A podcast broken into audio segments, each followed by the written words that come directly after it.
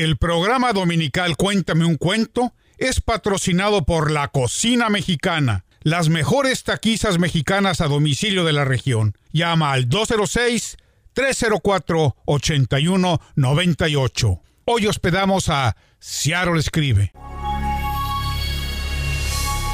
Luna y el monstruo entraron al bosque. Ahí se encontraron con algunos animales. Un venado, una ardilla, un mapache y una zorra. El venado le preguntó a la princesa qué hacía en el bosque, a lo que ella contestó, vengo en busca de respuestas. Los animales juntos contestaron, sí, los niños que buscan respuestas son nuestros favoritos. ¿Qué está pasando contigo, princesa? preguntó el venado. Mm, en realidad no lo sé, pero desde hace días ya no me divierto tanto jugando, porque este monstruo de tres ojos no deja de seguirme y decirme cosas, y no sé qué hacer para poder disfrutar mis juegos otra vez. Muy bien, princesa, lo que te está pasando es parte de crecer. Todos los adultos también tienen un monstruo de tres ojos, dijo el venado. ¿Por eso son tan aburridos? preguntó la princesa. Mm, por eso y por muchas otras cosas, dijeron los animales sonriendo entre ellos. Muy buenos días a todos ustedes, a todos los radioescuchas. Un saludo aquí desde el Rey 1360. Mi nombre es Emmanuel Arjona. Es un placer estar con todos ustedes en esta mañana de domingo un domingo maravilloso con una maravillosa invitada que nos acaba de deleitar con una lectura de un libro que ahorita nos va a presentar precisamente ella. Pero primero quiero eh, presentarla a ella. Su nombre es Paulina Flores. Es una autora recién estrenada. Acabamos de, de publicar su libro. Bueno, ella acaba de publicar su libro hace apenas unos días, unas semanas.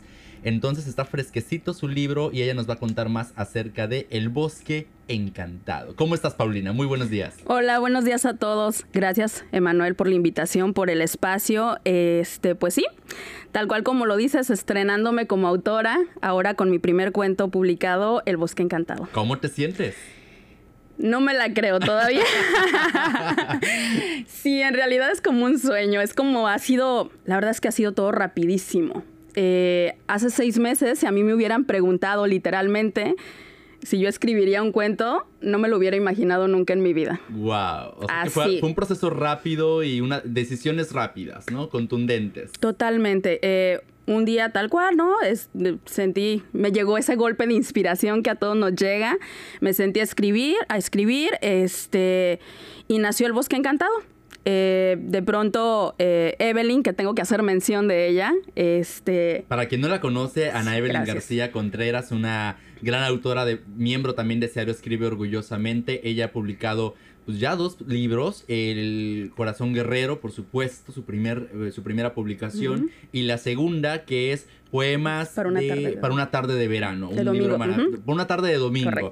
Este, yo no sé por qué siempre cuando eh, eh, me recuerdo del libro, que por cierto lo tengo, este, firmado por la autora, por supuesto, siempre recuerdo al cuento de Shakespeare de el sueño de una noche de, verano. Exacto. Yo creo que es por la foto de la portada, me atrevería a decir, sí. siempre me, como que me remonta y confundo los, los, títulos. Un saludo, un saludo fuerte y un besote para Ana Evelyn García Contreras, que seguramente nos está escuchando aquí echando porras. A Paulina Flores, por supuesto. Totalmente.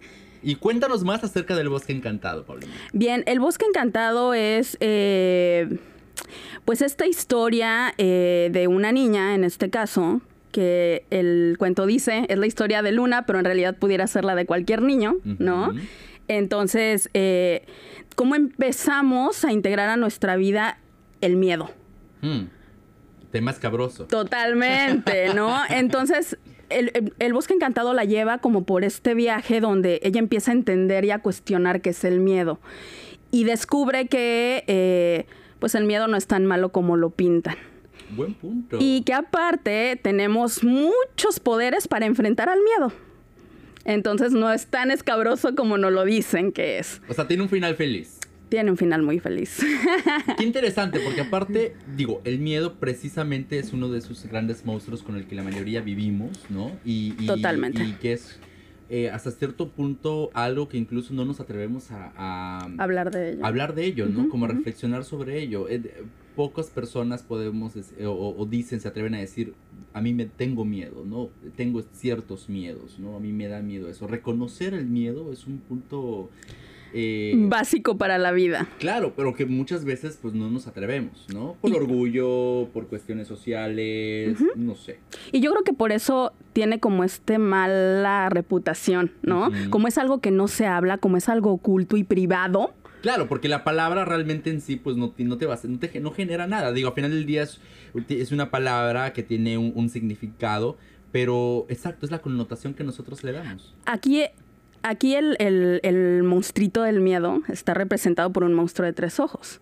Pero entonces el miedo le dice en algún momento que él es básico para su vida. Ella necesita o nosotros necesitamos el miedo para sobrevivir. Imagínense por un momento que el miedo no existiera. ¿Cuánto duraríamos vivos?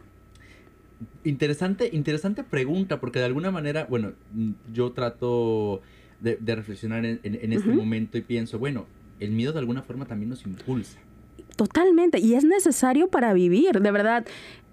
En el campo de las emociones, que es mi campo, soy terapeuta, eh, nos damos cuenta que no hay emociones negativas ni positivas. Todas las emociones son necesarias. Y como tú dices, es dependiendo el poder que nosotros le demos a cada emoción. En ese sentido, por ejemplo, nosotros somos los que le damos la connotación a las emociones, ya sean negativas o positivas. Totalmente, todas las emociones son neutras. Nosotros las interpretamos y le damos el valor que queremos. Correcto. Wow, mira, qué, bonito aprendizaje. Qué, bien me está yendo contigo. muy bien, Emanuel. me está yendo muy bien, me está gustando mucho esta entrevista. Muchas gracias, Paulina. Y entonces, yo aquí estoy viendo el libro, eh, señores y señoras, El Bosque Encantado, un libro que aparte tiene unas ilustraciones maravillosas. Cuéntame de las ilustraciones. Híjole, las ilustraciones Debo decir para todos los que nos están escuchando y que tienen un libro pendiente a publicar, es que el mensaje que yo quiero traer este día es que se animen, es que se den permiso, es que lo hagan, es que se atrevan. La, literalmente, yo insisto, empezó un día, Evelyn lo leyó y me dijo, Paulina, tienes que publicarlo. Y dije, ¿por qué no? Tienes razón, tengo que publicarlo. Y la cuestión de las ilustraciones, literalmente, Emanuel y a todos los que nos escuchan, un día en la noche, cuando mi niña se durmió, mi esposo se durmió, abrí Facebook y me puse a buscar ilustradores. Vi una ilustradora y dije, ella tiene que ser. Y la contacté por Facebook. ¿Y te contestó? Me contestó al instante. Tengo que decirles que nuestra conexión fue tan mágica y tan maravillosa que yo no la vi físicamente, es decir, ella vive en México, es una chica de Cuernavaca. Oh. Todo fue vía mensaje. Hablamos dos veces por teléfono y solamente la vi hace una semana en la presentación del cuento vía Skype. No nos habíamos visto las caras. Nunca. Nunca. Qué maravilloso. Imagínate. Y, tienen un libro juntas. Y tenemos un libro juntas. Qué maravillosa historia, porque aparte, digo, esta sinergia que se da, en este caso con un artista, y, entre dos artistas, ¿no? Uno eh, compartiendo sus letras, la otra compartiendo su, su arte ilustrado, que aparte a mí en lo personal me fascina en eh, las ilustraciones, soy un seguidor fiel de ilustradores como... Em, Nicolás de Crecy, que es un francés maravilloso, con unas ilustraciones fantásticas. Em, eh, está uno que se llama Tain que también es maravilloso. Y hay unos mexicanos muy buenos. Sigo también, hay, un, hay una ilustradora que se llama Gabriela Vadillo, mexicana, que ella tiene un, un, programa con creo que es con Conaculta, que eh, promueven eh, cuentos ilustrados, eh, pero animados, con música, este, hablados, se llama 68 voces, y son con en lenguas indígenas. Oh, qué Precisamente eh, eh, rescatando las 68 lenguas indígenas que tenemos principalmente en México. Es una maravilla. ¡Qué maravilla! Y, este tipo de sinergias que se dan entre en, eh, el arte me parece maravilloso. Ahora, en este caso, para tú llegar a, este punto de, poder publicar en algún momento tu, libro, venciste a tu propio monstruo de tres ojos. Totalmente. Yo desde hace mucho tiempo ya lo tengo controladito. ya lo hice mi amigo. Ya le digo, ok, puedes venir, traerme tu mensaje, lo escucho, lo acomodo y te despido. ¿Sabes? Ya es. Y para eso se tiene que trabajar. Es decir, tengo muchos años trabajando en este tema de la sanación, ¿no? De, la superación. Y, de veras, cuando uno abraza sus propios monstruos, que en el cuento llega un momento donde se abrazan y es, es encantadora la imagen, eh, yo también he aprendido a abrazar mis propios monstruos. Entonces, pues no, durante... habla de, habla de monedas, cuando en el, el cuento habla de monedas y son poderes. Entonces yo utilizo como este juego. Es decir, si tengo miedo, saco mi moneda de la confianza, ¿no? Porque yo confío en mi trabajo y yo confío que esto que tengo que compartir tiene que ser compartido. ¿Sabes? Creo en mí. Y eso eh, es un mar de diferencia en cómo se dan las cosas. Es decir, creo que una vez que vences eso, creo que por eso puedo decir el día de hoy que a seis meses de que yo inicié con este viaje, el día de hoy he llegado hasta aquí, sin, ningún, sin ninguna traba. Todo ha sido tan mágico y todo, se- todo se ha dado padrísimo. La chica de las ilustraciones, por ejemplo, no trabaja en... en ¿No es eh, ilustradora profesional? no, es ilustradora profesional, pero no trabaja en proyectos personales. Oh, ella trabaja para una empresa que se dedica a... Ok. Entre muchas otras cosas, pero Claro. no toma proyectos personales. Entonces, en cuanto le mandé el cuento, dijo, sí, yo quiero. Comúnmente se tardan meses en el proceso de la ilustración. Ella se tardó un mes y tres días. Es decir, cuando ella lo habla, dice, me, me conecté tanto con la historia y con el proceso que día y noche trabajaba. Wow, es, es- es- eso es realmente maravilloso y nos motiva a los que Sí. todavía no hemos publicado, me incluyo, por cierto. Eh, ah, y conozco muchos, eh, muchas personas en Seattle Escribe que tienen un talento enorme, porque realmente eh, habremos ya, pues ya somos cerca de 120 miembros en belleza. Escribe. Y ha- hay, habremos muchas personas que eh, tenemos esa motivación también de publicar, otros no, digo, es una cuestión personal. Pero yo conozco, de verdad, gente con un talento fantástico y que nada más es como que vencer al, al- al monstruo de los tres es. ojos. Eso es. Fíjate que yo le llamo mi- mis, demonios, ¿no? Yo, yo, le- yo, le- yo les llamo mis demonios a estas cuestiones como el miedo, por ejemplo, ¿no? Y, y- y son como que cuestiones que con las que tienes que vivir y de repente los tienes que, que aplacar y de repente, pues sí, ellos te dominan y a veces tú los dominas y, y es como que una relación amor-odio que uno tiene con, con esas cuestiones, esas emociones fuertes. Pero bueno, a cada quien que le dé el nombre que... que- Y que cada quien lo dibuje como quiera. Es decir, tú acabas de mencionar tus demonios. Para mí era bien importante que el monstruo fuera un monstruo, pero no fuera un monstruo que, que te detuviera. ¿Me explico? Si tú ves la imagen del monstruo, es un monstruito como No, hasta pues es- tierno, ¿no? sí, no, de hecho- de Tiene hecho- dientes filosos y tres ojos, pero es un monstruo agradable. Exacto, de hecho ¿No? es bastante. es un Bastante cute. Que, no se ve nada amenazador, al Exacto. contrario. Y en este caso, por ejemplo, tú me cuentas que eres terapeuta, lo cual es un punto muy importante porque ya podemos entender más acerca del libro y, y- y- y de tu inspiración para ejercer es- esta lectura, o sea, esta escritura y, publicar este libro. Pero aparte, ya en, en- en literatura, hablando ya en temas de literatura, tenemos eh, algunos autores que tú nos puedas recomendar y que a ti en particular te hayan influido en tu proceso creativo. Por supuesto. Eh, a mí me gusta mucho todo lo que es eh, esta rama de, la, de los cuentos filosóficos. Y entonces son cuentos que te invitan a pensar. Y cuando, es decir, todos los cuentos invitan a pensar, pero específicamente estos te ayudan a cuestionarte cosas.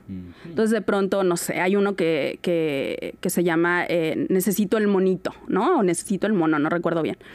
Eh, que es de una de mis autoras favoritas, que se llama Angélica, eh, no recuerdo el nombre, soy muy mala para los nombres. ya somos dos. Sí, pero se llama Angélica eh, Satiro, es brasileña. Ah. Entonces, de pronto el niño quiere el monito, ¿no? Quiere un monito, entonces el cuento es, ¿lo, ¿lo necesitas o lo quieres? Hay una diferencia entre necesitar y querer, Uy, otro tema escabroso. ¿no? Es Todos decir, queremos todo, imagínate, pero realmente no lo nos cuestionamos. ¿Necesitamos esto que queremos? Correcto. ¿No? Otro que se llama verdad, ¿es verdad? Y entonces te cuestiona la verdad. Todo el mundo vamos por la vida con nuestra propia verdad, imponiendo nuestras verdades, pero es solo tu verdad, no es la de todos, ¿no? El ¿correcto? famoso dicho de que la verdad es relativa, ¿no? Y- Y, totalmente. mil verdades pues, pueden convivir juntas, ¿no? Y ninguno puede estar erróneo, ¿no? Todos al final del día pues son verdades. Totalmente. Bucay es un hombre, Jorge Bucay es un hombre que tiene cuentos para sanar. Y entonces es otra vez este acompañamiento a través del cuento donde te ayuda a, a- a pasar procesos difíciles. Es decir, todo nuestro lenguaje es narrativo. ¿no? Entonces todo el tiempo todos estamos contando cuentos. Todo el tiempo, aunque no nos demos cuenta, todos estamos contando cuentos. Para mí es importante en este, eh, al hablar del cuento, que es un cuento para pequeños y para no tan pequeños. Mm. Yo en mi trabajo eh, tengo una pasión muy grande por el niño interior. Ok. Ese niño que vive y vivirá siempre dentro de nosotros. Porque me he dado cuenta que en terapia yo no estoy trabajando con gente de 40, 50, 30, 100 años. Yo estoy trabajando con el niño interior. Ese niño herido, ese niño abandonado, ese niño temeroso, ese niño eh, con miles de cosas a trabajar. Ese niño descuidado. Ese niño descuidado, Porque es el, digo, es el, es el niño que todos descuidamos cuando crecemos y del cual nos olvidamos. todos lo olvidamos, sí. Entonces es como que siempre tenemos a un niño ahí interior que tiene mucho que decir, pero no habla porque no lo dejamos hablar o porque no lo queremos escuchar. ¿no? Correcto. Muchas veces. Correcto. Ahorita estoy haciendo unos talleres con Evelyn y entonces uno de ellos es sobre el niño interior. Y entonces de pronto nos damos cuenta que muchos de nuestros sufrimientos lo trae cargando ese niño. Y lo primero o lo último que yo les digo en el taller es, ¿cómo son los niños? Los niños viven el día, viven el momento. Los niños se asombran, los niños se olvidan rápido. Un niño se cayó, lloró, pum, se levantó y se le olvidó. Es decir, si volviéramos a conectar con esa energía dentro de nosotros, la vida de todo ser humano sería mucho más agradable. ¿Estás de acuerdo? Claro, me imagino que conectar con esa simplicidad en donde le restamos importancia a cuestiones que tal vez en la vida diaria sí nos o, o nos preocupan, pero realmente es importante que nos preocupen, digo, es necesario que nos preocupen. Hace rato tú decías algo bien importante y decías que dentro de Seattle escribe hay muchos autores que lo único que les falta es animarse. ¿Qué hace un niño cuando hace un dibujo? Lo primero que haces viene y te dice, mira lo que hice, qué bonito está. Claro. ¿No? Y ese es el está principal miedo Y de está nosotros. orgulloso. El niño está orgulloso de lo que hizo porque confía en que su trabajo es maravilloso. Exacto. Y entonces lo que ocurre siempre o muchas veces en la vida es que los adultos no prestamos atención. Y ahí empiezan estos miedos, porque entonces, ah, ¿qué es eso? Ay, qué feo, ponle una ventana. Ay, ay, no, eso no parece una casa, ¿no? Y entonces empezamos a dudar de nuestros talentos y empezamos a adormecer nuestra creatividad. Y es ahí, es decir, al momento de publicar un cuento, yo me tuve que conectar con mi niña y decir, estoy orgullosa de esto que hice y confío que lo que hice es bueno. Pero qué importante, porque al final del día, precisamente, ese es, el- el- ese es uno de los grandes temores de los autores, de nosotros, me incluyo nuevamente, en que el- uno de los principales o, pri- o- o miedos primarios es el mostrar tu obra. El, el- dejar salir esa obra y mostrarla y, y obviamente con el, el temor al rechazo, el temor a la crítica, Ujú. eh, eh, el- el- muchos temores, ¿no? Eh, eh, eh, encima. Entonces, es como que muchos miedos a vencer al mismo tiempo y realmente requiere una valentía, ¿no? El, el- el dar ese paso, ¿no?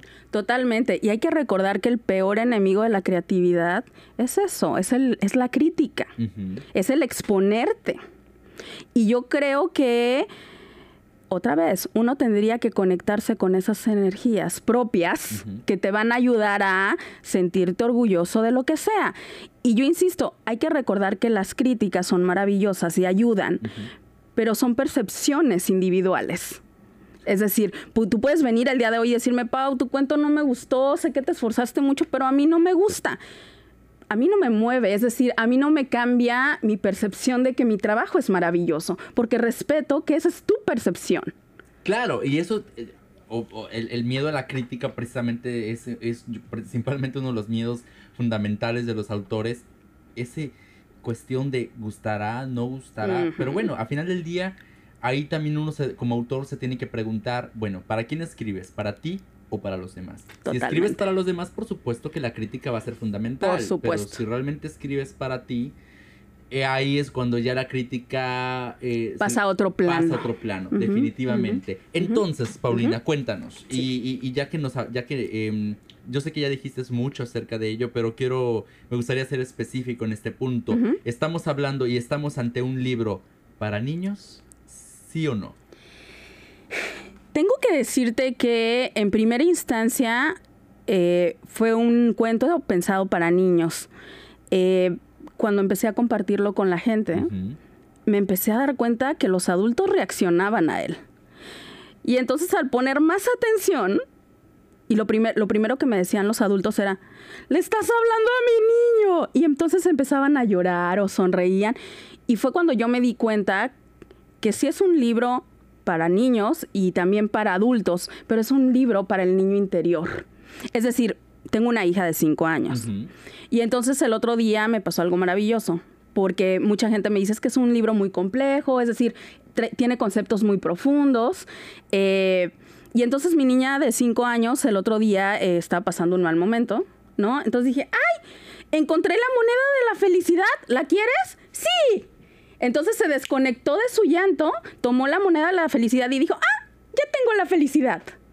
Y para mí eso fue como, ¡guau! ¡Qué maravilla! Claro, porque ella conoce los conceptos del libro y en este caso tomó en cuenta o recordó muy bien, tiene vivido el, todos los, Exacto. todo lo que dice el libro. Si pudiera describirlo de alguna manera, sería que es un cuento para que los más pequeños empiecen a integrar a su vida conceptos que yo creo son sumamente necesarios para su desarrollo y para los más grandes es para recordarles eh, lo poderosos y afortunados que son y que quizá ya lo olvidaron. Que también es una cuestión, y lo, platicábamos en, precisamente en otro programa con, el que tú estuviste invitada, este, recordando con, Teresa León, a quien le mandamos un saludo a Teresa. Saludos. Este, precisamente de los cuentos que tienen como que esta doble lectura. Y no precisamente hay cuentos como por ejemplo El Principito o otros cuentos, em, como el caso de Lewis Carroll, eh, su cuento de Alice en el País de las Maravillas o incluso El Mago de Oz. Tienen ciertos pasajes que, eh, que uno puede decir, esto no lo consideraría yo precisamente literatura infantil porque tiene hay un pasajes filosóficos incluso o que nos invitan o que invitan al lector a indagar más hacia uno, ¿no? hacia sus emociones muy internas, hacia miedos ocultos. Eh, y este, este doble sentido que puede ejercer la lectura, ¿no? O sea, uno, puedes tener diferentes interpretaciones, ¿no? Y eso se me hace muy interesante. Y partiendo de ahí, tú con tu experiencia como lectora y ahora como escritora, eh, obviamente no comparar porque las comparaciones siempre son odiosas, pero ¿qué tipo, por ejemplo, de cuentos o lecturas tú podrías decir que se asemejan a tu obra? actualmente? Híjole, qué pregunta más complicada. Eh, no lo sé, creo que no sabría decirlo. Es decir, eh, es difícil, es difícil la pregunta que me estás haciendo porque en realidad no, no lo veo como, eh, yo insisto, la única manera en que ahorita lo he podido posicionar ha sido como un cuento filosófico. Eh, y yo insisto, hay muchos autores y ustedes empiezan a buscar. Eh, hace rato eh, que platicábamos, mi primer, por ejemplo, mi primer relación con los nombres Platón y Aristóteles vienen de dos mascotas de un cuento filosófico que se llamaban que se llamaban Platón y Aristóteles las mascotas. No te creo. Exacto. entonces imagínate, me voy a mi niñez y es como, oh, yo recuerdo a Platón y Aristóteles desde que tengo cuatro o cinco años de edad. ¡Qué maravilla! No, es decir, esa es la parte más importante. Este cuento nace a raíz de mi crianza con mi hija. Mi hija tiene cinco años y para mí era sumamente importante, porque eso lo creo con mucha convicción, es que los niños son sabios. Nosotros tenemos que empezar a tratar a los niños con respeto y como seres sumamente inteligentes. Claro, eh, tenemos eh, esa también tendencia a tratar a la niñez y a los niños con condescendencia. Totalmente, y no lo necesitan.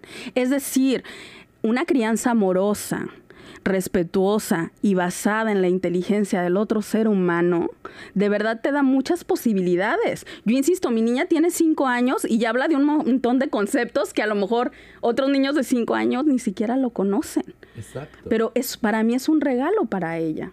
Eh, hace rato decías de los niños, tuve la, bendita fortuna de leer el cuento a 100 niños en un, en un curso de verano, de niños de 6 años a 14 creo que eran. Ah. Y fue sumamente interesante porque vine a, confirmar la gran necesidad que hay en nuestra cultura de empezar a hablar de este tipo de cosas. ¿Viste alguna diferencia, por ejemplo, entre las diferentes eh, edades? Eh, ¿Cómo percibían el cuento? Por ejemplo, los niños de 8 años y lo percibían diferente, los niños de 10, niños de 12, 14. ¿Qué cambios pudiste observar? Yo creo que lo más fuerte fue darme cuenta que a través, cómo se van desconectando de ellos mismos a través de su crecimiento. Y entonces, por ejemplo, un ejercicio que hacía era, el cuento habla de la moneda de la felicidad. Y entonces habla un poco de qué es la felicidad. Y yo les preguntaba qué los hace felices. Entonces los niños me empezaban a responder de mil formas. Y yo les decía, si yo les pusiera una tabla del 1 al 10, ¿qué tan felices son? Más del 70% era menos de 5. Tanto así. Tanto así. hice un estudio porque me, movió mucho la experiencia. No, pues sí, definitivamente, ¿no? O sea, es, es, impactante, ¿no? El, que tener un porcentaje tan bajo, en este caso, de felicidad en nuestra juventud, en nuestra niñez. Totalmente. Había, hay otra moneda que habla del éxito. Entonces, el éxito empieza a hablar de que eh, no... Otro tema escabroso, por cierto. ya verás. Entonces, un poco hablaba de que de que todo mundo tenemos talentos y que el éxito no necesariamente se mide en, e, recursos económicos o bienes materiales.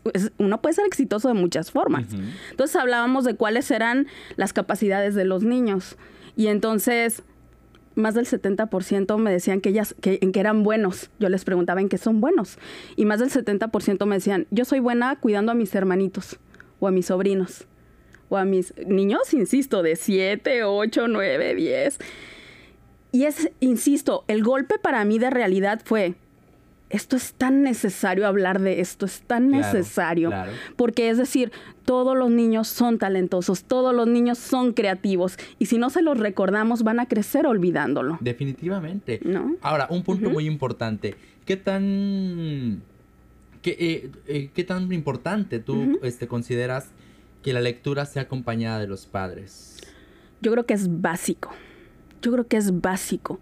Eh, hay, que, hay que recordar que los niños son un reflejo de los padres y que nosotros somos sus guías. Nuestra tarea es guiarlos y acompañarlos. Y entonces cuando uno empieza a leer, puedes aprender mucho del niño y el niño puede aprender de ti. Me explico, es, es, una, es una calle de dos sentidos. Claro, y, también, por supuesto, sin contar el lazo que se puede crear, ¿no? Y, un lazo muy interesante entre eh, un padre un hijo o un pariente con, con un niño eh, eh, en, la forma de la lectura, ¿no? O sea, en, las interpretaciones que pueda tener el niño y que pueda tener el adulto y que ambos compartan esas diferentes interpretaciones, debe ser muy interesante. Déjame contarte una, anécdota, Emanuel, que me voy a poner, me voy a exponer, ¿no? este mi papá es un hombre que ama la lectura, ¿no? Entonces, insisto, en mi casa había libros a montones y siempre era como lean y los invito a leer y vamos a leer. Tengo que decir que mi papá no llegó a pagar en ese tiempo eran como dos pesos o cinco pesos mexicanos por cada libro que leíamos. ¡Qué maravilla! Entonces empezábamos a leer porque nos pagaba. Claro, la motivación primaria claro. que ibas a recibir ahí una una compensación, ¿no? El día de hoy nos reímos y es como, mira papi, sí valió la pena la inversión de tres pesitos, ¿no? Porque mira hasta dónde funcionó. Es decir, mi papá era un hombre que, o es un hombre que buscó con todas sus ganas que sus hijos aprendieran a amar la lectura. Y el día de hoy yo trato de hacer lo mismo con mi hija. ¿No? Qué maravilla. Paulina, definitivamente estoy encantado con todo esto y con este libro que me tengo que lo tengo que leer ya. Una última pregunta antes de terminar esta sección que tú sabes el tiempo es oro y, lamentablemente pues solamente tenemos un tiempo muy limitado, si no nos, nos vamos dos, tres horas de plática. es perfecto. Pero en este caso me gustaría saber, ¿quién es Luna? Luna es mi hija. Mm. Luna es mi hija y ahora... Eh, es este ser maravilloso que vino a recordarme la importancia de estar conectada con mi niña interior y la gran capacidad de creatividad que tenemos todos los seres humanos. Es mi maestra.